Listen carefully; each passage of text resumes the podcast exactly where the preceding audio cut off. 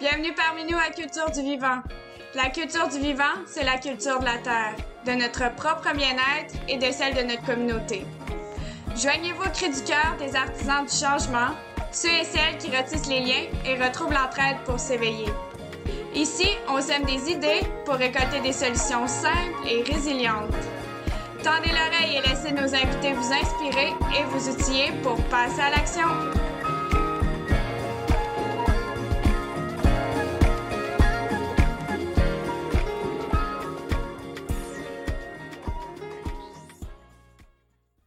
Salut la relève, bienvenue à un autre épisode de Culture du vivant. Je suis votre animateur Félix en compagnie de ma co-animatrice Marie-Pierre. Salut Marie. Salut Phil.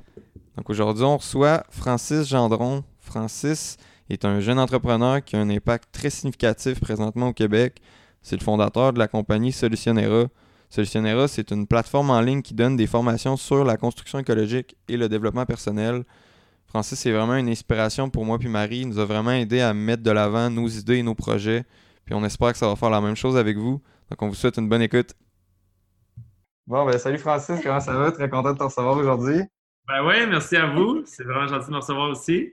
Euh, donc, euh, pour commencer, là, on voudrait peut-être parler un peu de la situation qui se passe en ce moment avec le COVID-19. Oui. Euh, un peu comment ça t'affecte là, dans ton entreprise, puis comment que, que vous adaptez présentement par rapport à, à tout ce qui se passe dans notre société. Là. Oui, bien, euh, nous, comme, euh, comme beaucoup d'entreprises, je pense euh, un très, un très, très haut pourcentage d'entreprises, on a été affectés, c'est certain. Nous, c'est deux fois par année, on a les inscriptions, c'est la grande inscription pour la prochaine cohorte du certificat en design de bâtiment écologique qui représente au moins euh, 70 du, de notre entreprise, là, de nos actions, tout ça. Euh, donc, c'est notre formation la plus populaire. Et euh, cette fois-ci, c'était en mars. Ben, c'est toujours en mars, en fait. C'était en même temps que le début du COVID, le début de l'incertitude et tout ça. Et nous, c'est sûr que ça nous a affecté euh, quand même grandement. Donc, il faut s'ajuster comme toutes les compagnies, c'est-à-dire que, nous, c'est sûr, une partie de la, compagnie euh, va profiter des... Une chance, le gouvernement aide, c'est quand même des belles aides qui sont mises en place. Euh, fait que nous, ça, nous, on a des cours en ligne qui continuent comme normal, donc ça, ça continue. Euh, puis les cours en classe sont devenus en live, dans le fond, on les filme, mais c'est comme si on était en, personne avec les gens, euh, dans le sens qu'il y a des coachs qui, les gens posent des questions, les, les coachs peuvent répondre en même temps qu'on parle, puis on a des périodes de questions. Donc, c'est vraiment le plus proche qui existe en classe. Les gens ont beaucoup aimé, ils peuvent se parler entre eux. Nous, on fait faire toujours interagir les gens, on les fait interagir pareil en petite salle, c'est vraiment cool. Qu'est-ce qu'on est capable de faire justement avec Zoom là, qu'on utilise? Mhm. Donc, euh, donc ça, ça va, mais c'est sûr que c'est un gros ajustement euh, sur tous les points, là, au niveau financier, les dépenses, les projets, beaucoup de choses sont sur Mhm. pause. euh, parce que juste, même si tu voudrais les faire, tu pourrais pas. Là. Euh, Il y a beaucoup de régions qui sont fermées juste pour les déplacements aussi.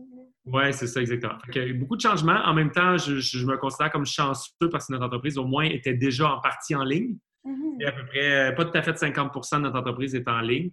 Fait que, euh, fait que euh, c'est quand même le fun sur ce coin-là. On est, on est Mhm. très content de ça. C'est ça, comme toi, dans le fond, c'est ça, ton entreprise en ligne, ben, tu as Solutionnera, puis tu as aussi l'Académie ADAP.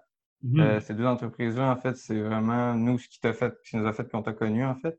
Euh, Tu Mhm. pourrais-tu nous expliquer un peu, euh, ben, c'est quoi qui a mené à la réalisation de cette entreprise-là, puis un peu ton parcours, en fait, comment tu es passé de quelqu'un que, on sait que tu as voyagé beaucoup dans ta jeunesse, dans ta jeune vingtaine, jusqu'à Mhm. ce que tu prennes la décision vraiment de démarrer ton entreprise, puis de dire, bon, ben, regarde, je me pars en entrepreneuriat. Mhm. Effectivement, puis c'est drôle parce que moi, j'ai- je me suis même pas dit je me pars en entrepreneuriat. Mais effectivement, c'était plus. euh, j'ai eu l'attitude depuis très jeune de juste aimer faire mes projets, mes idées, mes, euh, ce qui est, mes inspirations en quelque sorte. Puis quand j'étais plus jeune, mes inspirations, c'était des voyages, euh, c'était le plein air. euh, j'avais déjà, c'est drôle, on dirait que c'est plus actuel maintenant, mais à cette époque-là, j'avais déjà un sens qu'il y avait une- pas une très grande stabilité. C'est comme si j'avais l'impression que la société nous offrait un grand luxe, mais qu'il n'était pas sur des fondations solides. Et, euh, donc, c'est pour ça que je voulais comme explorer le monde, euh, voyager, mais aussi beaucoup tout l'aspect comme euh, voyager dans la simplicité, dans le sens, je faisais des expéditions de 30 jours en autonomie complète, je faisais des cours de survie en forêt, là, 7 jours sans même un canif à partir de son feu en frottant des bouts de bois, là, tu sais, la totale. Ah ouais. Euh, j'étais plus dans ce monde-là jusqu'à un certain âge. Puis euh, vers 25 ans, j'ai eu un appel différents qui étaient euh, tout ce qui était permaculture, éco-construction. Je savais pas exactement de quelle manière. C'était pas euh, comme, j'avais pas un appel de nécessairement travailler dans ce domaine-là. Puis jusqu'à là, j'avais jamais eu un appel de travailler dans le plein air. C'est juste que j'adorais faire des expéditions. Puis là, j'étais rendu guide, fait que je me faisais payer pour faire des expéditions. Mais c'est des expéditions que j'aurais faites par moi-même sinon. C'était plus dans ce contexte-là. Puis euh, lorsque, lorsque j'ai eu cet appel-là, ben, je suis allé étudier en fait à la Earthship Academy, à l'Académie des Earthship à Taos au Nouveau-Mexique. C'était au tout début, hein, c'était la c'était la première cohorte, en fait. J'étais dans la première cohorte. Fait que je ne suis pas le premier francophone certifié de cette académie, je suis le premier tout court. ah ouais? Euh, ouais, c'est moi qui ai, terminé la. la... J'étais dans la première cohorte, puis c'est moi qui l'ai terminé le plus vite, dans le fond. Parce qu'à la fin, il y a des stages et tout ça. Fait que, j'avais fait la. J'étais le premier à avoir fait. Puis après ça, Michael Reynolds, qui est l'inventeur des Airchips, m'avait demandé de faire des conférences pour lui. Puis un de mes stages, c'était des conférences. J'ai commencé à faire des conférences en français. Puis en anglais aussi en Ontario. Puis euh, après un petit bout, ben surtout pendant que j'étais là-bas, j'ai fait beaucoup de vidéos YouTube en fait. C'est surtout ça qui a déclenché le reste. Parce que je faisais des vidéos de YouTube sans, même savoir ce qu'était YouTube. Tu sais, on parle 2012, c'était pas comme maintenant, là, où est-ce que tout le monde mm. sait c'est quoi, puis que tu peux devenir un YouTuber. Il n'y avait pas de YouTuber. Là, tu sais. Ce terme-là n'existait pas.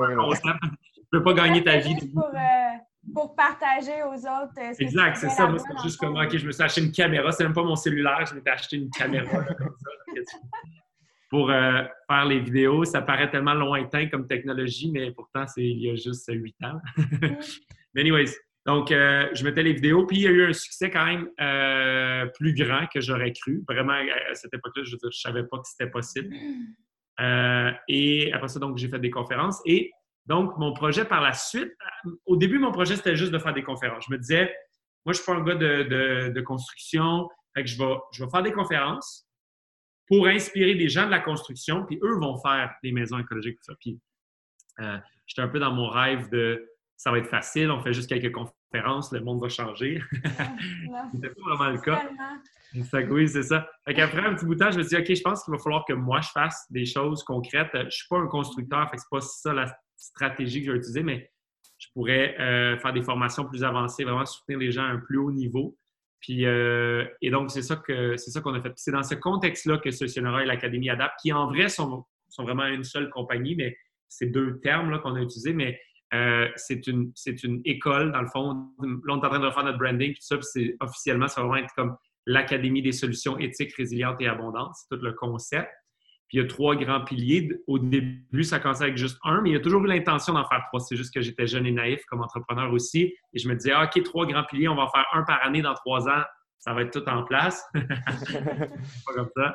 Euh, on a parti euh, l'habitation écologique en premier lieu. Ça a pris à peu près cinq ans vraiment la mettre en place, euh, version en classe, en ligne, au Québec et en France. Donc là, on est vraiment en France en, classe, au Québec en classe et en ligne sur les deux aussi.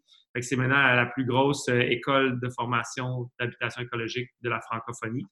C'est quand même une belle école, beaucoup d'étudiants chaque année, tout ça. Et, euh, et le deuxième pilier, c'était plus le développement personnel qui a commencé il y a trois ans à peu près.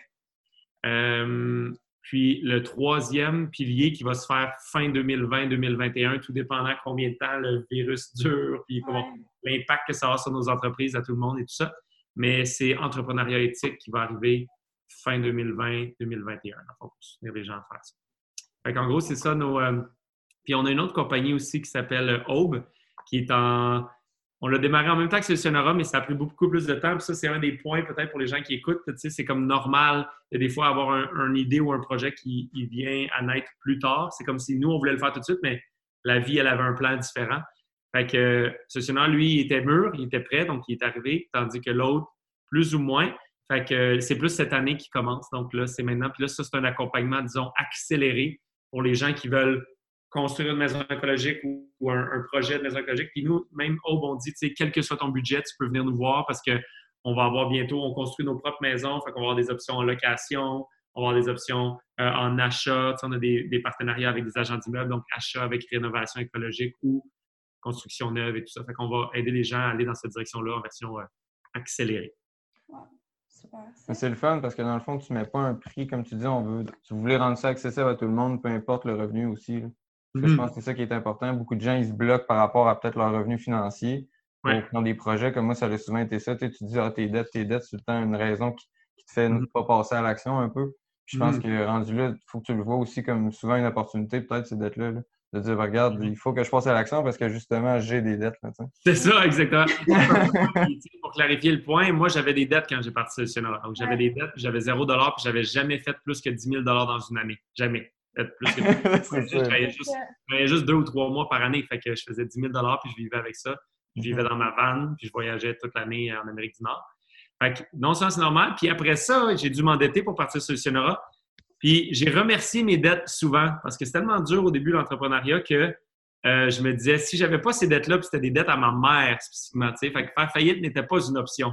Ah, ça t'a poussé à être encore plus créatif. Exact. Il fallait trouver une solution. Des fois, des fois ça prend ça. Des fois, ça prend le fait d'être confronté à la réalité pour, euh, pour pousser Fait que toi, au début, c'est ça, tu dis que tu n'étais pas le constructeur, tu sais, dans la construction, dans ta vision que tu avais du projet.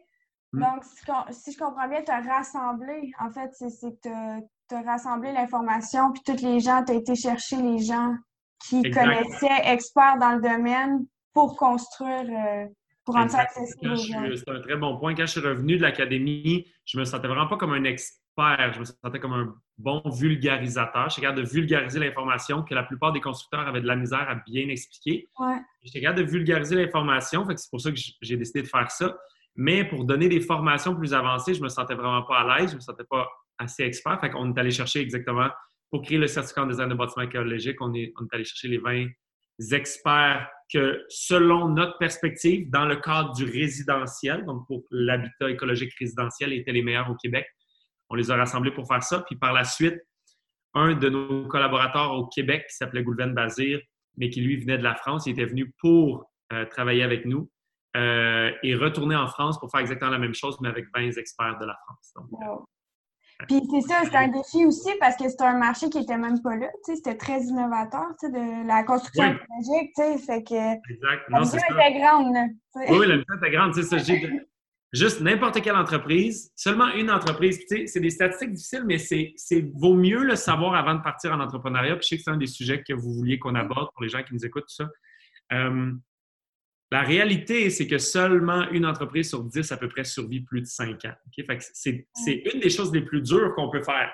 Aller à l'école, c'est une vraie joke à côté de partir en entreprise. Aller à l'école, je veux dire, la plupart des gens passent à l'école. Euh, dans une entreprise, non seulement tu risques ta propre argent, ton temps, tu risques l'argent de ta famille, souvent, des choses comme ça, mais en plus, une sur dix survit passé cinq ans. Donc, c'est quelque chose d'extrêmement euh, difficile, mais pour moi, ceux qui le sentent à l'intérieur d'eux, fait que dans le sens que je pense pas que c'est pour tout le monde, mais ceux qui le sentent à l'intérieur d'eux, qui ont cette envie-là, puis avec toutes les. Moi, moi, tous les défis, je les ai vus comme des belles aventures, des grands apprentissages. Je veux dire, tu sais, ceux qui aiment travailler sur eux, oh my God, il n'y a pas de meilleur chemin que l'entrepreneuriat. Mm-hmm. OK, tu peux tu peux t'enfermer euh, dans une tour euh, lointaine au Tibet pour méditer.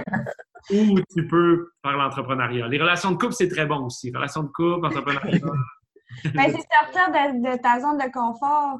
oui jamais confortable Exactement, exactement. Puis non, puis tu sais, comme nous, euh, je, le dis en joke maintenant, mais c'est vrai, là, on passait proche de faire faillite euh, à, tous les trois mois pendant les quatre premières années.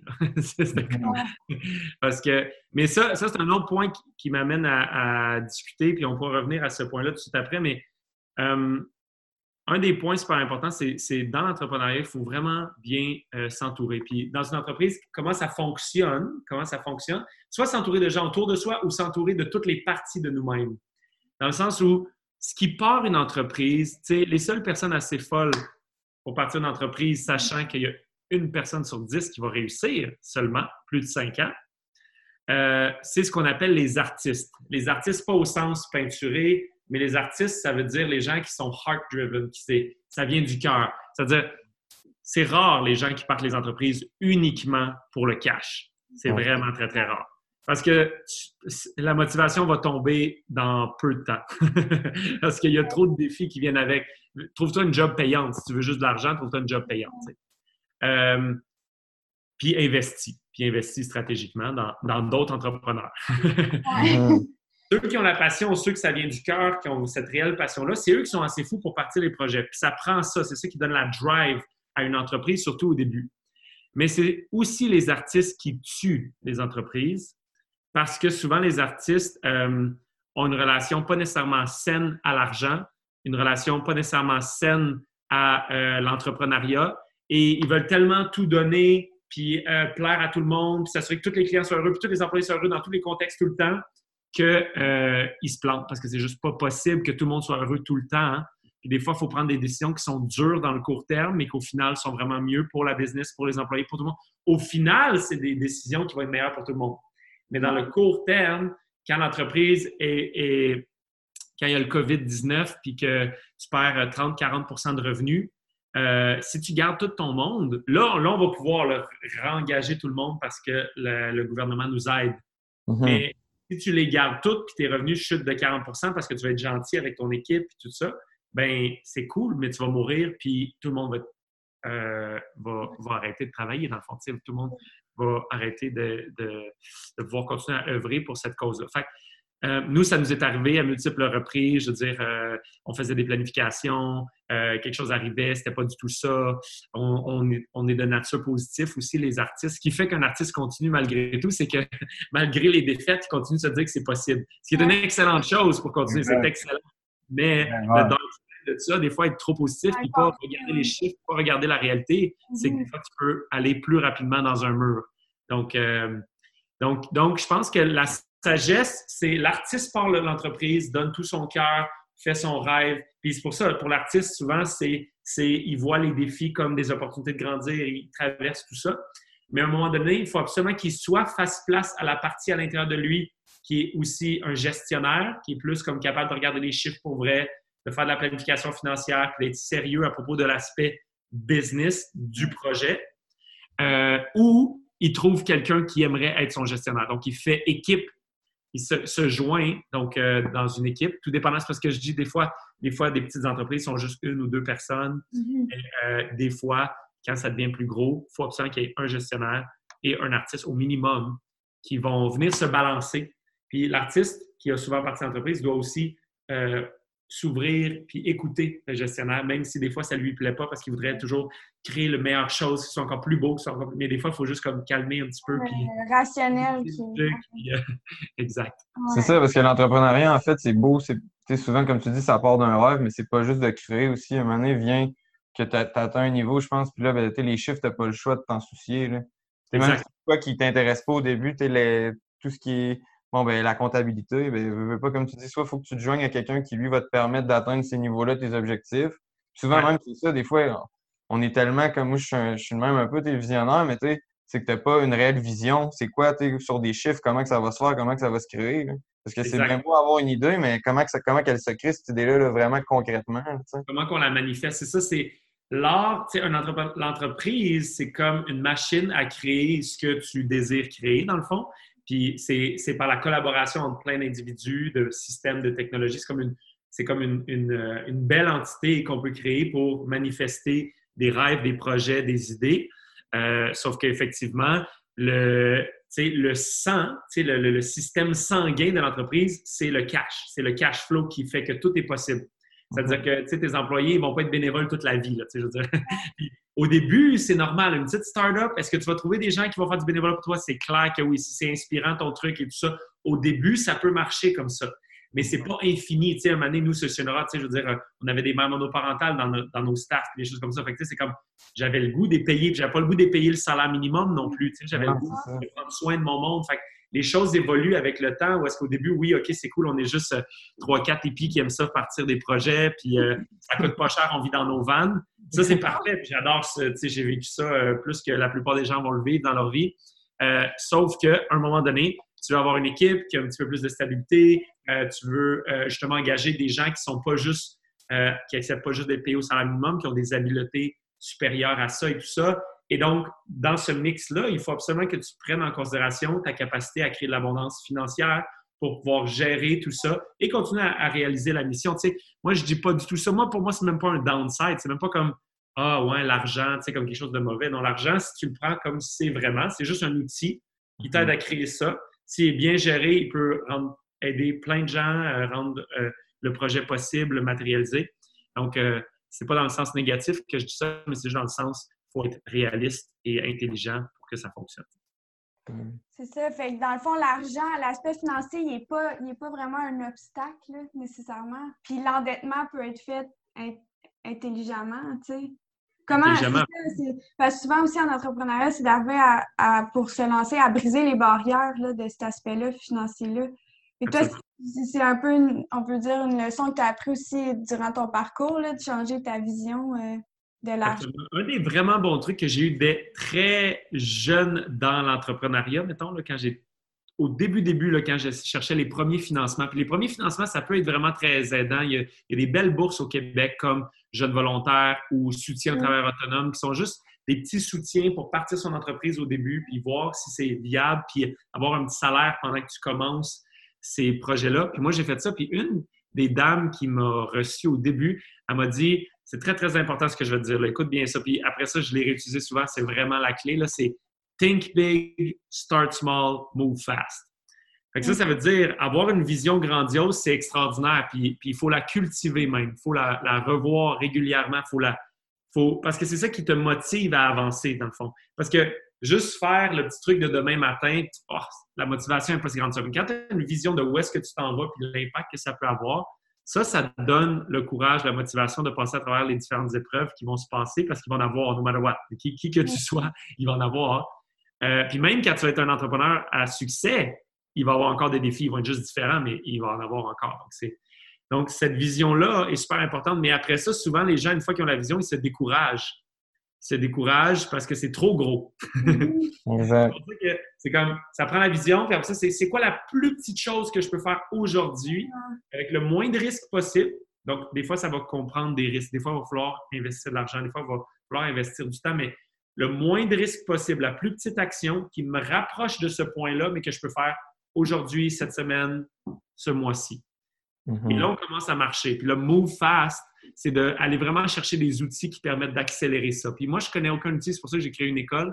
Je connais aucun outil plus rapide que de ce que j'appelle s'asseoir sur les épaules des géants, c'est-à-dire trouver la personne ou les personnes qui ont déjà fait ce que toi tu veux faire avec brio, idéalement à multiples reprises. Parce que fois, une fois, ça se peut que ce soit par chance. Mais multiples fois, c'est extrêmement rare. si quelqu'un a parti de quatre compagnies, là, ça me surprendrait qu'il soit juste chanceux. Il y a quelque chose que toi, tu ne sais pas. tu connais le blueprint. exact. La même chose, s'il y a une, abondance financière stable dans sa vie, il y a quelque chose qui sait que toi, tu ne sais pas. S'il y a une relation extraordinaire en couple, il y a quelque chose qui sait que toi, tu ne sais pas. Si ça dure dans le temps, ça se peut être chanceux. Quand tu commences une relation de couple, ça se peut que les deux premiers mois, ça aille bien. même si tu es mauvais. Mais si ça fait des années, puis ça va encore bien, toujours, bien, pas toujours, il y a toujours des défis, mais tu comprends, avec que c'est très agréable, ça veut dire qu'il y a quelque chose qui connaît que toi, tu ne connais pas. Fait que, quelle que soit la chose que tu as le goût d'accomplir dans la vie en général, euh, incluant l'entrepreneuriat, incluant euh, des, fermes ou de l'agriculture ou quoi que ce soit, quel que soit le projet, personnel ou professionnel, c'est capable de trouver des gens qui l'ont déjà fait avant toi avec brio. C'est pour ça que moi, je suis allé chercher 20 experts pour le certificat, je suis allé chercher 20 experts qui l'ont fait pendant minimum 10 à 20 ans. Donc, c'est eux qui donnent les courses, pas moi. C'est des gens qui l'ont fait avec euh, constance pendant très longtemps. Et donc, eux peuvent parler de leur, euh, leurs épreuves, ce qui n'a pas marché, puis ce qui a marché, puis les deux sont aussi constructifs pour celui qui, commence. Oui, exactement, parce que comme tu dis, je pense que le mentorat est comme de mise dans une situation entrepreneuriale parce qu'on n'a pas assez d'une vie pour faire toutes les erreurs. Ces gens-là, ils ont fait les erreurs. Comme tu dis, 20 experts qui ont chacun 10 à 20 ans d'expérience. Eux autres, là, ils en ont fait des erreurs. Ils peuvent tout te dire quoi ne pas faire. Exactement. Exactement. c'est toujours l'objectif, que ce soit pour une maison neuve ou pour une entreprise, un nouveau projet, ça vaut vraiment la peine de bien s'entourer. C'est pour ça que les trois piliers de Solutionnera, c'est l'habitat écologique, parce que pour la plupart des gens, pour les personnes qui ne sont pas des entrepreneurs, le plus gros projet de leur vie, ça va être leur maison. Mm-hmm. Presque toujours. Euh, et on en parle d'investissement, en termes d'investissement. Euh, développement personnel, c'est plus pour la vie en général parce qu'on a tous les mêmes défis, que ce soit au niveau de la santé, au niveau des relations, au niveau des finances, de toutes ces choses-là. Puis on, la plupart des gens veulent le faire d'une manière qui crée une vie et un monde plus inspirant. Sauf que comment on fait pour le faire de cette manière-là, c'est ça, le, ce pilier-là. le troisième, l'entrepreneuriat éthique, c'est pour aller chercher des gens qui ont créé des entreprises qui changent le monde de manière positive, euh, puis qui l'ont fait avec constance et avec brio depuis beaucoup d'années pour pouvoir soutenir les jeunes qui vont partir de ça. Oui, super. Puis, euh, ben, c'est ça, avec le mentorat, euh, ça a été un, des outils, dans le fond, qui t'a propulsé. Là. Michael Reynolds, ça a été un de tes mentors, je comprends bien, aussi. Oui, définitivement. Michael Reynolds, un mm. des principaux au début pour l'habitat, oui, vraiment. Puis avec ça, à, part ça, y a-tu d'autres outils vraiment importants là, que tu pourrais partager qui ont aidé à te propulser puis à vraiment manifester ta vision? C'est sûr que c'est un outil. Ce que je vais dire là, c'est quelque chose que euh, peu de gens au, Québec, les gens ne le connaissent pas tant. À l'international, c'est la personne la plus connue dans ce domaine-là. Euh, moi, j'ai beaucoup fait d'événements avec euh, et toutes les audios, toutes les audios de Tony Robbins et tous les événements live de Tony Robbins, je les ai faits pas une fois. Il y a un événement live, le même événement live, je l'ai fait dix fois. Celui qui appelle Unleash the Power Within, je l'ai fait dix fois. Euh, puis j'ai fait toutes ces audios à multiples reprises.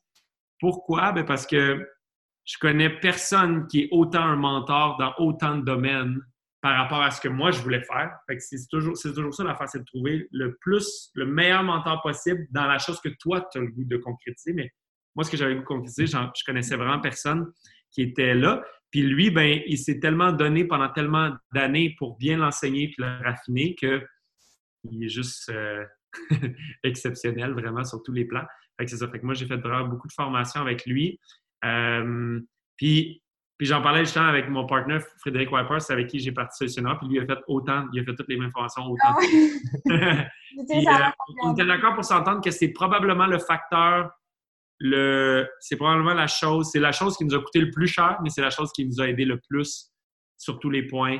Puis tu sais, dans dix ans, euh, lorsque probablement on aura plusieurs entreprises, parce qu'on a plein de projets, des nouvelles entreprises qui partent vraiment, on commence aussi à investir en immobilier parce qu'on peut faire l'investissement immobilier écologique qu'on est en train de créer, en fait, tout from scratch. Parce que, comme tu disais tantôt, euh, ce qui est spécial aussi, c'est que partir une entreprise, partir une entreprise sur un modèle d'entreprise déjà fait, c'est quand même considérablement plus facile que c'est de partir une entreprise dans un domaine qui n'existe pas encore. Parce que là, il faut, faut, créer le domaine et l'entreprise.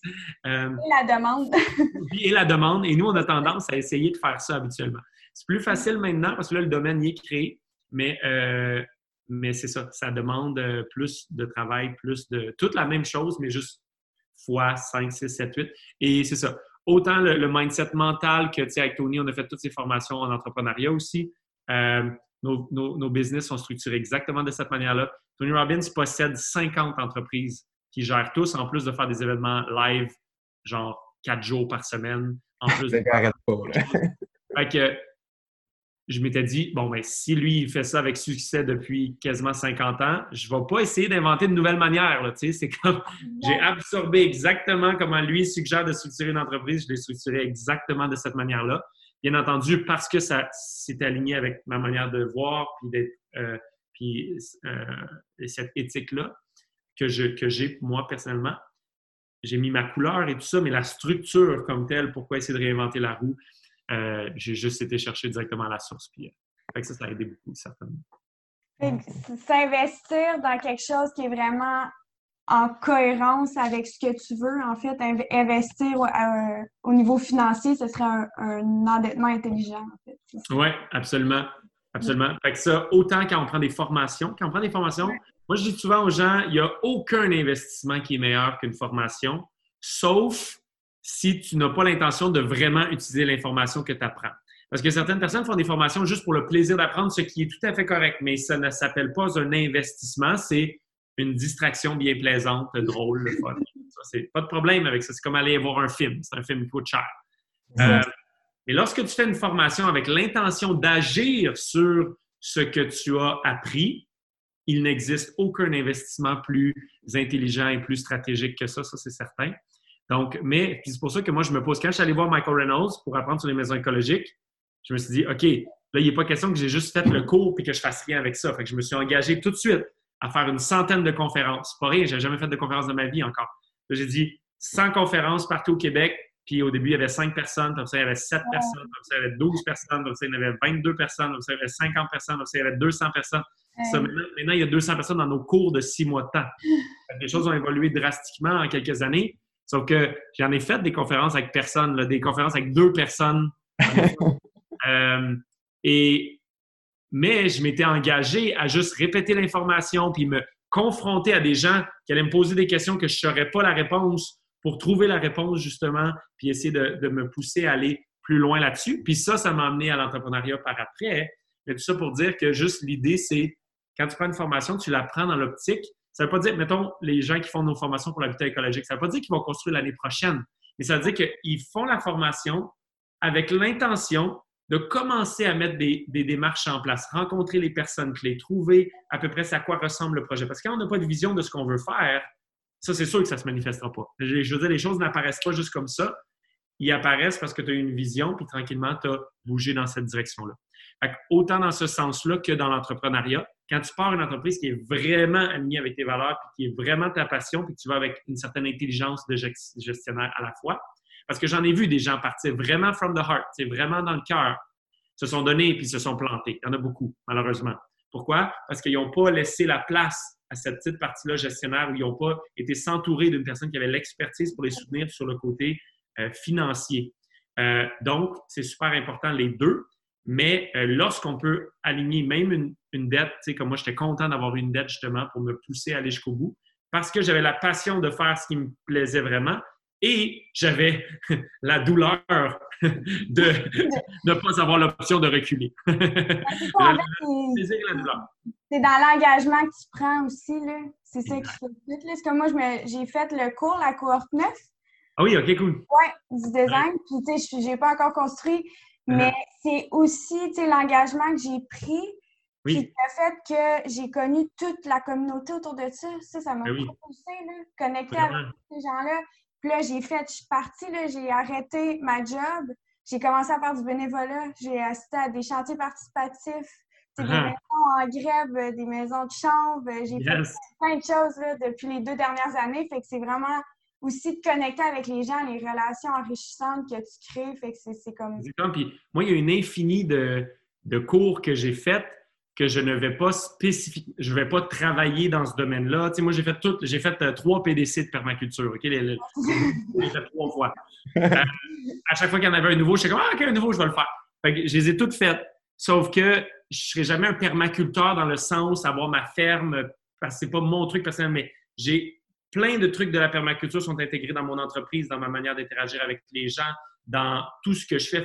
Quand on fait une formation, ça ne veut pas dire qu'on va faire exactement ce pourquoi on a fait la formation. Ce n'est pas parce que tu es sur un cours de permaculture que tu vas nécessairement devenir permaculteur, euh, un permaculteur, je veux dire, excuse. Même chose, cohabitation, ça ne veut même pas nécessairement dire que tu construirais ta maison, mais tu es allé chercher plein d'infos que tu vas intégrer de toutes sortes de manières à travers euh, ta vie.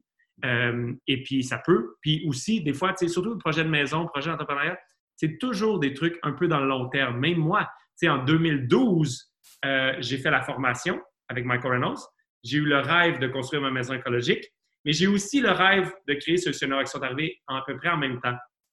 Et j'avais deux choix. J'avais pas pas l'option, du moins, j'ai pas réussi à trouver l'option. Peut-être qu'il y avait un miracle que j'aurais pu faire, mais l'option d'avoir assez de temps et d'argent pour faire les deux.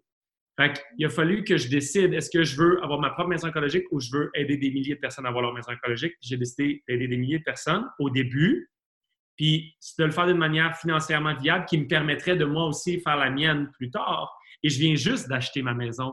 Je n'ai acheté une sur des fondations super solides parce que j'avais, j'ai fait des bons contacts à travers ça. Et il me reste juste des petites améliorations à faire pour acheter les panneaux solaires, la serre d'abondance. la maison est super cool. Il reste juste des petits trucs à rajouter. Puis c'est drôle parce que c'est des gens qui n'ont pas fait le certificat, mais j'étais comme quand je rentre dans la maison, j'étais comme c'est sûr vous avez fait le certificat de design bâtiment écologique. Et ils disaient que non, mais ça faisait euh, dix ans qui suivaient André Fauteux et la, Maison du 21e siècle. Parce que tous les choix qu'il avait faits, c'est les choix que j'aurais faits. Fait que j'étais comme trop heureux. la maison était déjà. aussi, aussi le fait d'attendre que là, tu vas faire d'autres choix comme plus intelligent, plus parce que tu as pris le temps de toutes les connaissances que tu as accumulées avec tous les experts. Exactement, c'est ça, les connaissances, l'expérience. Dans ton cas, tu as fait des chantiers participatifs, il y a des choses que peut-être que tu faisais comme j'ai vraiment le goût de construire de cette manière-là. Tu as fait le chantier, tu as fait comme OK, non, j'ai pas le goût de construire. c'est normal aussi de, des expériences, de faire comme OK, je ne vais pas faire ça finalement. Ouais. Excuse-moi. D'être patient aussi. Oui. Prendre ton temps. Mm.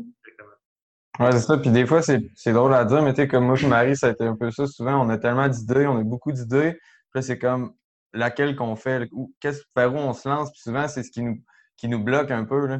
On est là, quand on a ces idées-là, puis là, on, a- on est tellement overwhelmed par tout ça qu'on fait, on fait, au bout de la ligne, on, on fait rien. Oui, exact. Est là, mais on est comme, bon, par où je commence, là, tu sais? Oui. Puis c'est pour ça. Non, je veux pas start faire ça parce que je pourrais pas faire ça, mais tu sais.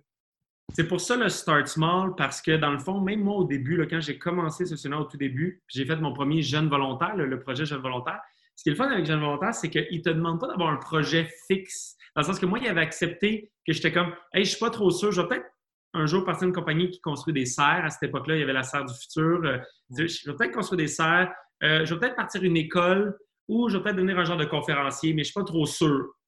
Fait qu'ils ont dit, OK, parfait, ben, ça te donne neuf mois ou est-ce que tu vas avoir un, petit salaire qui va venir de ça, puis essaye un peu les trois. Fait que j'ai construit plein de serres d'abondance, euh, serres du futur à cette époque-là. Euh, j'ai j'ai, euh, commencé quelques cours, puis j'ai fait quelques conférences. Fait que le fait que j'avais comme les trois, ça me permettait de mettre mon pied, de commencer start small, c'était pas des gros risques financiers. À Serre du futur, je l'ai construit en disant, regardez, moi, j'offre mon temps gratuitement, mais il faut que vous offrez le terrain puis vous payez pour les matériaux. Puis moi, je vais m'assurer que les bénévoles viennent, je vais former les bénévoles. Les bénévoles, l'échange avec vous, c'est que je vous forme gratuitement en échange que vous apprenez. Fait que c'était pas des gros risques financiers pour moi à, ce- moment-là, mais je, tentais le terrain, j'essayais des trucs pour voir qu'est-ce qui me plaisait le plus. Puis ça, ça fait que quand tu fais des pas dans la bonne direction, la vie te montre, tu sais, avec le temps, elle te montre à travers tes expériences, OK, ça, finalement, ben ça me tenterait pas assez pour vraiment partir de business avec ça. Je suis content de l'avoir fait, mais c'est pas ça que je veux faire pour les 10-20 prochaines années. Puis ça oui, ça oui, ça oui. Et là, les choses se placent et ça l'avance. C'est pour ça que avoir une vision, c'est super. Puis on peut avoir multiples visions. Mais euh, après ça, il faut faire les premiers pas qui font juste faire une petite chose qui s'en rapproche. Euh, pour les agriculteurs, par exemple, d'aller travailler sur une ferme, euh, une première été, sans nécessairement partir sa propre ferme, mais aller travailler sur la ferme qui leur inspire le plus, qui sont capables d'aller, aller faire le plus de stages possible. Ça, c'est juste du temps au moins. Investir du temps, c'est sûr que tu ne fais pas d'argent avec ça, mais au moins tu tentes, tu as de l'expérience, ça, tu planifies mieux ton rêve, ton projet, puis euh, après ça, tu es prêt à te lancer. Fait que, Faut que tu le fasses pour savoir que t'aimes pas ça, tu sais. exactement, c'est ça l'affaire. Tu vas pas, ouais. Ah, puis c'est tant que tu l'as pas fait, je pense que tu vois pas aussi la valeur de, du savoir. Là.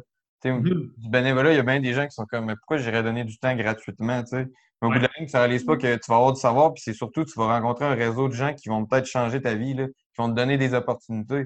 Puis souvent, je pense que c'est là tout le, le pouvoir du bénévolat, en fait. Tu es payé, ça- il n'y a pas de prix pour ce que tu vas avoir là. là tu sais.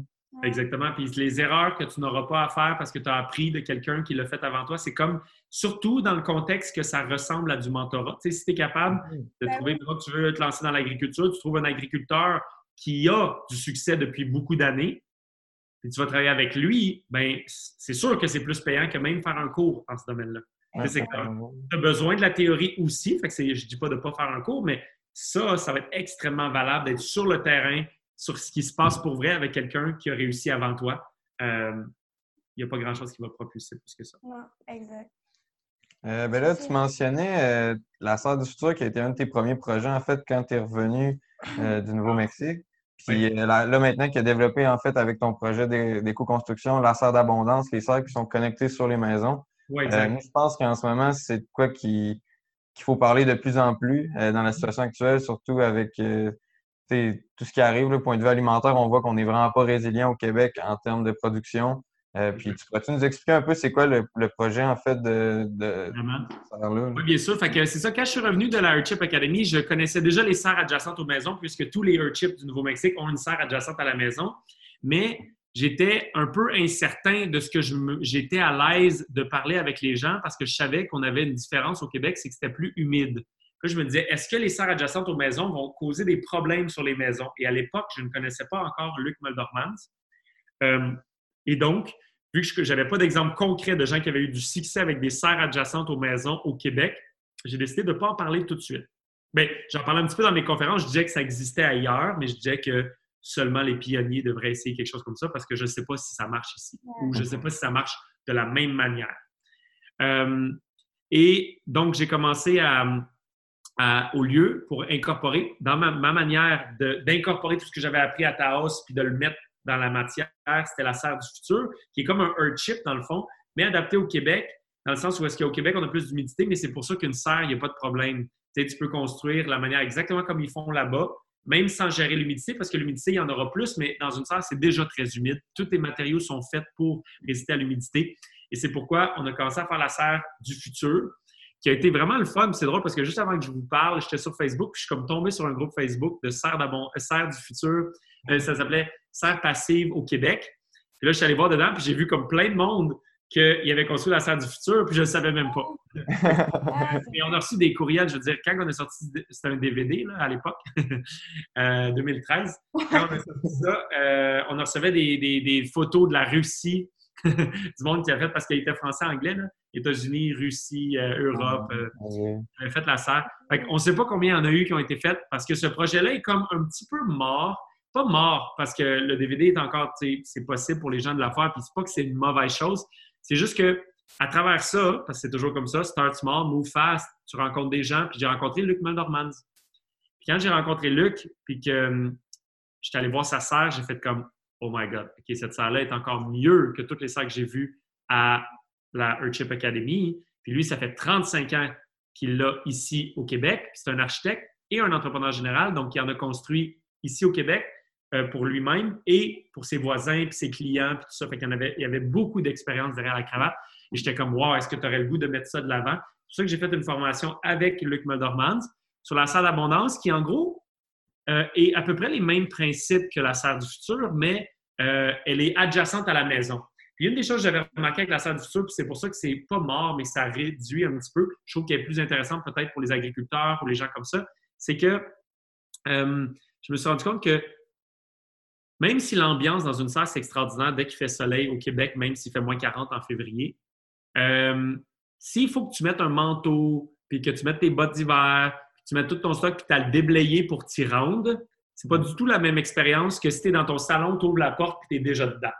Euh, et c'est pour ça qu'on a décidé de mettre beaucoup plus d'efforts sur la serre d'abondance, qui est la nouvelle, celle avec Luc, euh, nous, est intégré dans tous les bâtiments qu'on construit, nous. Là, euh, on va entre autres créer ce qu'on appelle l'Oasis cet été, euh, plein d'autres projets. Fait nous, on les, on les intègre dans nos bâtiments. Nous, il y a plein de nos élèves qui ont construit avec Serre d'abondance sur leur maison. puis Luc ben, continue à offrir du, la consultation, coaching et la formation avec nous. Donc, dans ce contexte-là, j'étais vraiment très à l'aise. Puis oui, je crois que plus que jamais, la demande va augmenter. Pas pendant le coronavirus, mais tout de suite après, parce que là, tout de suite, là, les gens sont dans l'incertitude. C'est ça qu'on a vécu. Là. Présentement, nous, il y a eu une descente dans le nombre d'inscriptions, mais je sais que c'est pas parce que l'intérêt diminue, c'est à cause que les gens sont incertains financièrement. Je veux dire, ils n'ont même plus besoin de payer leur hypothèque et leur Hydro-Québec parce qu'il euh, y en a qui ne peuvent pas se le permettre. c'est normal que d'acheter des cours, ce n'est pas la première priorité. Mais je sais aussi que ça va exploser à la suite lorsque la stabilité économique, lorsque les gens vont être sûrs de revoir leur, travail, leur, leur euh, gagne-pain et tout ça, vont, vont avoir un intérêt euh, grandissant parce qu'on a vu, là, on a touché à la fragilité du monde moderne. Avec toutes les belles choses que la technologie apporte, ce qu'elle amène, c'est une Je veux dire, on s'entend que le COVID-19, je ne veux pas le, diminuer, là, mais c'est une grippe de Chine. C'est comme, un virus qui ressemble à la grippe qui était en Chine. Il n'y a pas beaucoup d'années, on n'aurait jamais entendu parler de ce truc-là. Je veux dire, ça a resté là-bas, puis on n'aurait jamais entendu parler, puis il y aurait eu euh, quelques décès, bien sûr, mais là, avec un monde aussi, la mondialisation, le fait que tout se répand à une vitesse absolument euh, quasi instantanée, je veux dire, c'est moi, avec toutes les, tout ce qui se passe, euh, tout est en train de changer et ça apporte une certaine résilience, mais ça apporte aussi une grande fragilité. Puis je pense qu'il y a beaucoup de gens, je pense que c'est intelligent de vouloir être juste plus proche de leurs besoins de base, c'est-à-dire eau, nourriture, chaleur, électricité. Eau, nourriture, chaleur, électricité. Lorsque tu as ça, euh, que tu, puis pas besoin d'avoir ça au même niveau qu'on est habitué de l'avoir de nos jours, mais lorsque tu as ça juste au niveau où est-ce que tu peux subvenir à tes besoins de base, puis avoir cette confiance-là que ça se passe chez vous, que tu es en contrôle de ça, ben c'est un autre niveau de sécurité intérieure, je pense. Et c'est un autre niveau aussi de résilience en tant que. Parce que si même toi, tu as des problèmes, si tous tes voisins sont comme ça, sais, après ça, l'entraide peut se passer, tout ça. C'est vraiment pas pour dire qu'on devrait pas avoir des jardiniers maraîchers. Je crois qu'on devrait avoir plein de jardiniers maraîchers locaux et qu'on devrait avoir en plus euh, des gens qui prennent soin juste de la partie de base, sais, les trucs vraiment de base euh, chez eux. Puis pour certaines personnes qui n'ont vraiment pas le pouce vert, c'est pas ça, justement, eux, ils pourront avoir un jardinier de famille, mais, mais pour ceux qui aiment ça. C'est ça, tout le monde devrait se sentir concerné par la souveraineté alimentaire, puis l'agriculture, puis retourner à la terre plus que mm-hmm. jamais, parce que c'est juste combler nos besoins de base, en fait. Là. Mm-hmm. C'est ça. Puis, euh, selon toi, dans le fond, est-ce que c'est ça qui constitue un mode de vie que tu appelles abondant? Mm-hmm. Comment tu pourrais définir ça? oui, pour moi, pour moi euh, ça, ce style de vie-là, ben, pour moi, un style de vie abondant, c'est vraiment quelque chose de relatif dans le sens où pour une personne, ça pourrait être différent d'une autre personne. Mais pour moi, euh, un style de vie abondant, c'est l'abondance et la liberté de pouvoir faire des choix qui sont, qui sont alignés avec nos valeurs, puis que notre vie représente cette vision-là qu'on a. Euh, puis pour moi, ça veut vraiment pas dire avoir une grosse maison. Ça veut dire ça se peut que ta vision ou la vision d'une personne soit une petite maison, mais qui est faite avec des matériaux qui font du sens pour cette personne-là, avec une super belle qualité d'air. Puis euh, si ça lui parle la résilience, ben elle a peut-être une serre, elle a peut-être des panneaux solaires, elle a peut-être tout ça, ou pas si ça lui parle pas. Mais c'est de l'abondance pour moi, c'est vraiment cet aspect-là de, faire des choix qui sont vraiment alignés et que notre vie représente ou, euh, nos actions et notre vie représentent le plus possible. Puis il y a toujours un, délai dans le temps. Hein. On apprend des choses, puis c'est sûr que notre vie n'est pas exactement comme ce qu'on a appris la journée d'après. Il, il, y a un délai dans le temps, mais on fait des actions concrètes qui nous rapprochent de ça constamment pour moi, ça, c'est euh, l'abondance comme je la définis. Après ça, c'est sûr qu'avoir une serre, il y a une abondance supplémentaire qui est là aussi. Parce que là, c'est une abondance que tu peux. Euh, elle est physique, elle est. tu peux la sentir. Oui, c'est ça. Puis, c'est juste le fait de, de, reconnecter avec la nature. Puis, comme tu dis, au Québec, ben, c'est plate, mais six mois par année, si c'est pas vite, ben, c'est de, la, de la neige dehors. Puis, la terre, on peut pas la toucher. Je pense que ce contact-là à l'année qui te permet une serre d'abondance, justement, collée sur ta maison, de pouvoir toucher la terre. Parce que, je veux dire, elle est guérisseuse, cette terre-là. Il, y a de quoi, il y a du pouvoir là-dedans. C'est ça aussi qu'on oublie beaucoup. Aujourd'hui, on est tellement déconnecté de notre nourriture, de, même c'est qui la main qui nous nourrit. C'est ça aussi, je trouve, qui est vraiment beau de ce projet-là. que peu importe que tu sois un jardinier ou un fermier, ou, chaque maison peut potentiellement avoir sa petite serre. C'est juste pour avoir au moins accès à un endroit chaud durant l'été où tu peux aller te faire bronzer. Oui, c'est ça, exact, pendant l'hiver, exact. Non, ben, c'est ça que je pense, puis c'est pour ça que je crois que l'intérêt va grandir euh, grandement. C'est un espace pour la qualité de vie aussi. Puis, tu as nommé la connexion quatre éléments. Moi, en fait, à la base, c'était surtout ça que je voulais parce que, tu sais, quand tu parlais d'abondance, pour moi, l'abondance, je me rendais compte, mais moi, c'est c'est pas le gros char, c'est pas la grosse maison, c'est pas le. Je, je me disais, qu'est-ce qui est la réelle abondance pour moi? Mais moi, c'est d'être proche de. Tu sais, c'est comme, je veux tellement pas beaucoup de choses, je veux le moins de matériel possible personnellement, je veux le moins de choses, de gogos. Puis je veux peu de choses, mais qui soient les choses que j'aime le plus. Pour moi, j'ai besoin d'une voiture parce que mon style de vie fait que je voyage beaucoup de ça. Une voiture électrique qui fait du sens pour moi. Une maison qui est représentée. Puis tu sais, là, moi, ça donne que la maison que j'ai achetée est, plus grande, mais elle est plus grande parce que je fais du co-living. On va être deux couples à vivre là, puis une autre personne. Donc, moi, j'aime ce concept-là de co-living. Donc, euh, donc, de faire des choix qui sont alignés de cette manière-là, puis de s'offrir cette abondance-là qui n'est pas celle que la société, puis là, c'est en train de changer, mais la société, peut-être des années 90, début 2000, mettait vraiment de l'avant, puis ben, 80, 90, il y a eu un 30-40 ans où c'était vraiment, tu sais, comme dépenser, avoir des gogos, tu sais, les cochonneries, en parenthèse. culture de consommation. Oui, exact. Alors que, tu sais, l'abondance, sais, moi, je trouve, euh, ça, avoir une serre, avoir une certaine résilience, une belle maison en co-living, une voiture électrique dans ma, dans ma perspective, c'est parce que ça a tellement un gros impact pour nous parce qu'au Québec, euh, on a la chance d'avoir l'hydroélectricité. On a la chance de pouvoir passer du pétrole à littéralement l'électricité, mais la vraie bonne électricité pour nos voitures, facilement quand même, surtout avec les subventions présentement. Puis tout. pour moi, ça fait partie de ça aussi. Bien sûr, je continue de recommander, ceux qui n'ont pas besoin de voiture, on en a j'en aurais pas. Tu sais, quand je vivais à Montréal, j'en avais pas, mais, mais c'est juste que quand tu vis en, campagne puis que tu voyages pour des conférences, des trucs, c'est impossible de faire ça. Mais c'est ça, je pense aussi quand tu réduis tes besoins comme à l'essentiel, puis que tu as de la gratitude envers ça, bien, ça te sort beaucoup plus facilement du manque, de la mentalité de je suis victime, je suis dans le manque constamment, tu sais, à, c'est ça, à cultiver la gratitude, en fait. Là. Ouais. Euh, ben, je sais pas si c'est encore beaucoup de temps, là, mais euh, on, peut, on peut conclure avec une tu sais, si moi j'étais intéressée à savoir s'il y a un moment d'épiphanie que tu as eu, là, ou un moment que, que, que tu as su que tu étais vraiment aligné avec ta mission, tu quelque chose qui te, qui te dit OK, ouais, là, là j'étais à bonne place, je continue là. Mm-hmm. Ouais. c'est une sensation que j'ai la chance d'avoir en permanence depuis longtemps maintenant. Euh, ça a commencé au tout début, la première fois que c'est arrivé. Puis une des choses, par exemple, qui est super importante, parce que je pense que des gens attendent quelque chose qui n'existe pas et à cause de ça, ils se sentent toujours à côté de la traque, c'est qu'il n'y a pas de moment où Dieu descend sur terre et te dit Mon enfant, tu dois sauver les baleines. OK? Ça ne se passe pas comme ça. C'est un processus euh, euh, de, de, clarification qui prend, qui, qui avance avec le temps. Donc, moi, ça a commencé en secondaire 4 moment où c'est mon dernier souvenir de ne pas faire ce qui est aligné avec moi à 100% C'est secondaire 3, 4, où est-ce que je vais à l'école secondaire, justement, puis je suis comme « Holy shit, il n'y a pas grand-chose que j'aime faire ici. il n'y a pas grand-chose qui fait du sens pour moi ici. Dans une école secondaire traditionnelle, il n'y a pas grand-chose qui faisait du sens. Et là, j'ai dû prendre la décision consciente de dire, regarde, moi, je vais jusqu'au bout du secondaire parce que si je n'ai pas mon secondaire, je vais être quand même vraiment limité. Fait que là, j'ai choisi consciemment de rajouter du plaisir dans ma situation qui était, en parenthèse, obligatoire ou du moins préférable. Fait que ça, c'est une des premières choses, c'est qu'on peut choisir consciemment. Tu sais, je dis souvent le concept de œuvrer, tu sais, arrêter de travailler, commencer à œuvrer.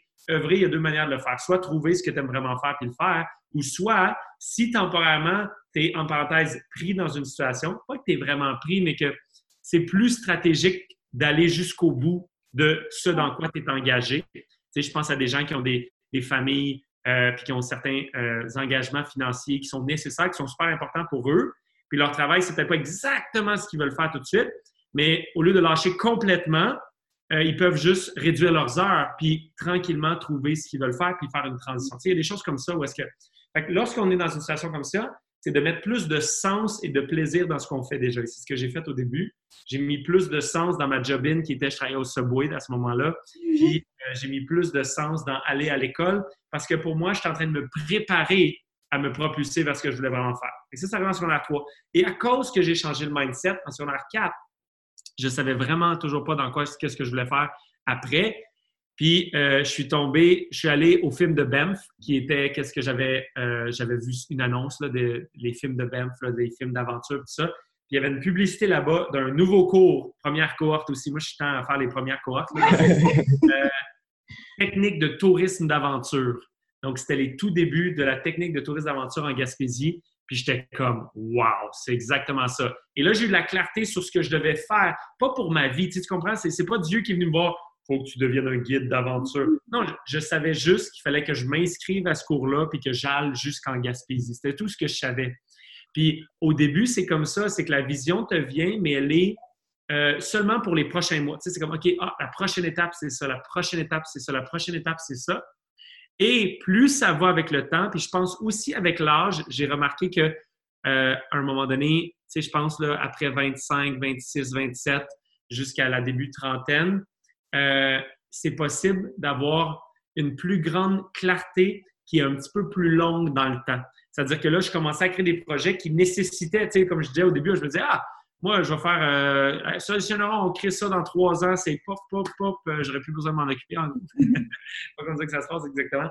Euh, là, tu commences à avoir des projets qui ont plus de vision long terme avec le temps. Ça, c'est juste un processus normal. J'ai étudié un peu le, le comportement humain, tout ça. Puis ce que je dis là s'applique un petit peu plus, tu sais, les recherches démontrent que ça s'applique un petit peu plus aux masculins, donc aux hommes, même si ça s'applique à certaines femmes, mais pas dans tous les cas, mais un énorme pourcentage des hommes ont ce processus-là que s'ils s'écoutent vraiment, donc s'ils sont proches de ce qu'ils ont vraiment envie de faire, plus jeunes, de 18 à 25, 26, 27, dans ces environs-là, euh, sont plus attirés par des choses court terme, l'aventure, le voyage, euh, puis des, des, projets, mais sans nécessairement voir loin.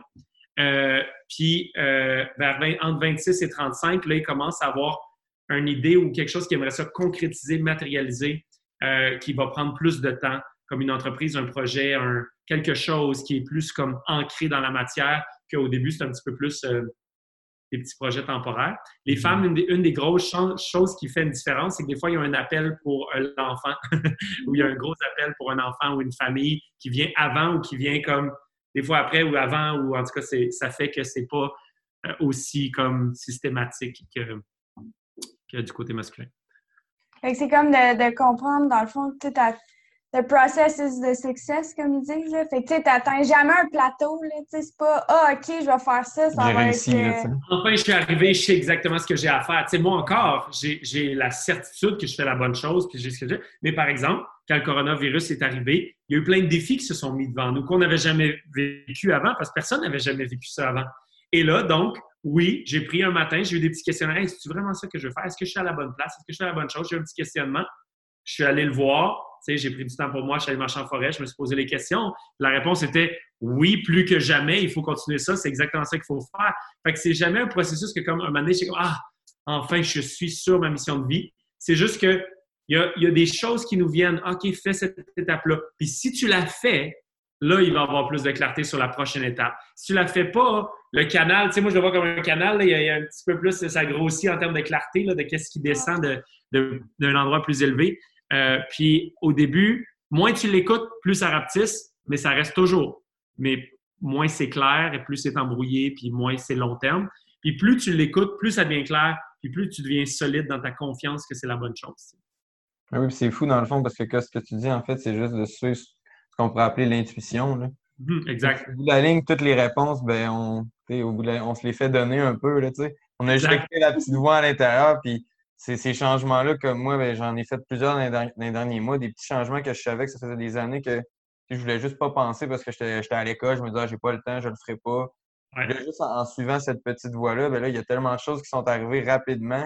Il y a tellement d'évolutions que j'ai vécu dans les trois derniers mois juste parce que là, j'ai commencé à l'écouter, cette petite voix-là. Exactement. Puis ça prend la forme d'intuition ou d'inspiration. Moi, je trouve la petite différence. C'est la même chose, en fait. Mais l'intuition, souvent, on le sent dans son corps il y a une genre de, clarté par rapport à l'action à faire.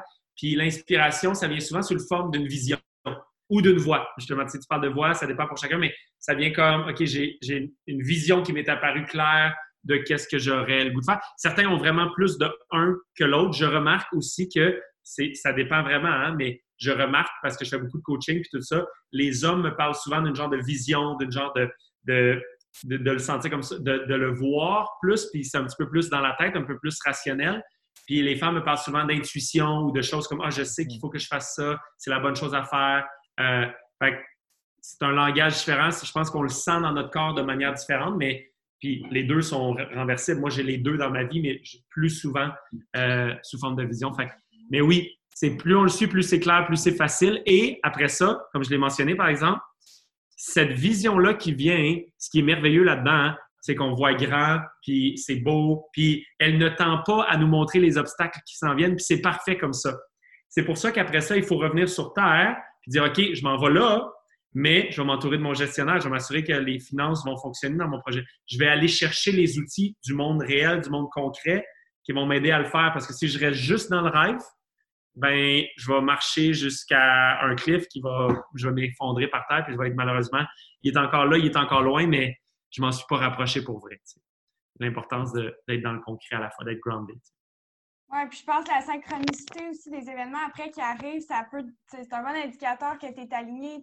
Quand, quand tu es sur la bonne voie, il y a tellement de choses qui arrivent. Des fois, tu comme. C'est comme expérimenter la magie de la vie. Tu Exactement. pour toi. La vie ça. Tu as tout compris, c'est exactement ça. Euh, Francis, tu pourrais-tu euh, partager avec nous euh, peut-être un élément de ta routine au quotidien qui a peut-être, en fait, qui, participe à ton succès puis qui fait que. Mm-hmm. Oui, moi, la chose, un moment donné, j'avais lu dans le livre de Elon Musk, le gars qui a inventé Tesla, PayPal et SpaceX et comme 4-5 autres entreprises immenses, mais qui sont moins grosses que les autres, fait qu'on n'en parle pas. Euh, lui avait dit, dans un de ses livres, il avait dit que quand il, savait tellement que c'était risqué, ses entreprises. Il disait, moi, mes entreprises, il y a 15% de chances que je réussisse mon projet. Fait qu'il s'était dit, ben, je vais démontrer à mon cerveau que quoi qu'il arrive, euh, je vais être correct. Fait qu'il a parti sa première entreprise en vivant dans un appartement avec son frère, puis les employés venaient là pour travailler, les quelques employés qu'il y avait au début. Euh, puis il mangeait juste des hot dogs puis des oranges, des oranges. Il s'était dit, ça, c'est le pire que ça peut être. Ça, c'est le, pire qui peut se passer. Donc, je fais faillite, ça, là, je vais revenir à sa case de départ. En vrai, c'est vraiment pas si pire que ça. Puis on a la chance de vivre dans des pays où est-ce que si tu fais faillite, là, tu vas pas en prison ou tu vas pas mourir ou tu vas pas, euh, je veux dire, tu vas, manger des hot dogs puis des clémentines pendant un petit bout, mais that's. C'est comme, c'est le pire qui peut t'arriver. Donc, euh, ça, j'ai trouvé ça vraiment toujours intéressant parce qu'il dit comme ça, moi, j'ai, j'ai pas peur. Lui, il est rendu milliardaire maintenant. Puis même à ça, il dit, je risque tout. À chaque fois, quand j'ai un projet, je, suis all-in. Puis le pire qui peut m'arriver, c'est que je vais manger des hot dogs et des clémentines. Puis euh, ça, j'ai trouvé ça vraiment bon. Puis dans cette perspective-là, pour moi, c'est un peu différent, mais avec ce que je vous disais, que, des, un des symboles pour moi, un des symboles le plus important, c'est que j'essaie vraiment d'être au service. C'est-à-dire de ne pas faire les choses pour mon petit moi, de comme, ah, tu sais, je veux ça, je veux ça, je veux ça. Puis pour moi, ce symbole-là, c'est d'être au service de la mère, terre, et du père, Dieu, vie, whatever, qu'est-ce qui m'apporte l'inspiration, justement. Fait qu'à chaque jour, j'ai ce moment-là que j'appelle euh, connexion aux cinq éléments, qui est comme une petite méditation. D'ailleurs, je viens de la faire sur YouTube parce que ma copine voulait absolument, je la fais souvent, j'aide ma copine à la faire, des fois je la, guide, puis elle dit, il faut absolument enregistrer, surtout pendant le COVID-19. Quand il y a de la, plus il y a de l'instabilité à l'extérieur, plus c'est important de se rappeler qu'on n'a vraiment pas besoin de grand-chose dans la vie. Parce que qu'est-ce qui fait qu'on est nerveux quand les choses se bousculent à l'extérieur? C'est qu'on a l'impression qu'on va perdre quelque chose. Puis quand on se rappelle que même si on perdait tout, on serait encore correct. Là, on fait comme Ah, OK, dans le fond, il n'y a vraiment pas de problème, en fait. C'est ce processus-là de se rappeler que, tu sais, moi, en fait, je me connecte à, aux quatre éléments air, eau, nourriture, euh, ben, nourriture ou, sol, terre et mm-hmm. euh, soleil. Puis après ça, au cinquième élément qui, pour moi, est ce qui me guide. Euh, et et je fais ça tous les matins. Des, fois, ça prend beaucoup de temps parce que je m'en vais vraiment physiquement nature, euh, les pieds dans l'eau, dans la rivière, puis le kit, là, je, je me ground pour vrai. Ou des fois, je le fais en version vraiment rapide parce que j'ai moins de temps ou des choses comme ça. Puis euh, des fois, je le fais plusieurs fois par jour. Je l'ai fait juste avant de venir ici, tout ça. mais c'est comme mon rappel qui fait que justement, au début, j'étais nerveux, puis j'étais stressé, tu sais, quand ça commençait à être des gros chiffres d'affaires, puis tout ça, puis j'étais comme, oh my God, puis là, j'ai des employés, puis tout ça. Puis là, maintenant, quand je fais ça, c'est comme, ça me ramène sur le plancher des vaches, mais en même temps, je me sens plus guidé, je sais pourquoi je fais les choses. Tu sais, dans, dans une seule méditation de trois minutes, je me rappelle pourquoi je fais les choses, je me sens plus guidé, puis il n'y a plus de stress parce que quoi qu'il arrive, c'est quatre. Quand, lorsqu'il n'y aura plus les quatre éléments, il va y avoir vraiment d'autres choses à gérer. Il va y avoir vraiment d'autres problèmes à gérer. Tant qu'il va les avoir, euh, on va être capable, si on est moindrement créatif, de, de vivre ensemble puis d'être bien. Mais c'est ça, puis je pense, tu as dit aussi, quand, quand il arrive quelque chose comme ça, un gros événement, une crise, un débalancement, euh, on a peur parce qu'on a peur de perdre quelque chose. Je pense mm-hmm. aussi c'est parce qu'on a peur comme de, ben, quand c'est l'inconnu. Mmh, ça démontre aussi justement le fait qu'on n'est pas résilient, c'est la perte de ce savoir-là aussi d'autonomie, de savoir-faire de base, comme justement, savoir faire pousser ses légumes. quand on ne sait pas, c'est sûr. nous, euh, en agriculture, on est déjà plus, on se sent déjà plus safe parce que on sait cultiver la terre, puis on sait comment. Euh, comment cultiver notre nourriture et tout. Puis, tu sais, justement, je pense que toi, c'est ça que tu veux partager avec l'Académie ADAP, c'est des savoirs essentiels, puis comment, tu sais, mm-hmm. avec la construction écologique, euh, juste euh, l'énergie aussi. Exact. Des, retours aux bases qui peuvent euh, vraiment nous servir. Yeah. ben là-dessus.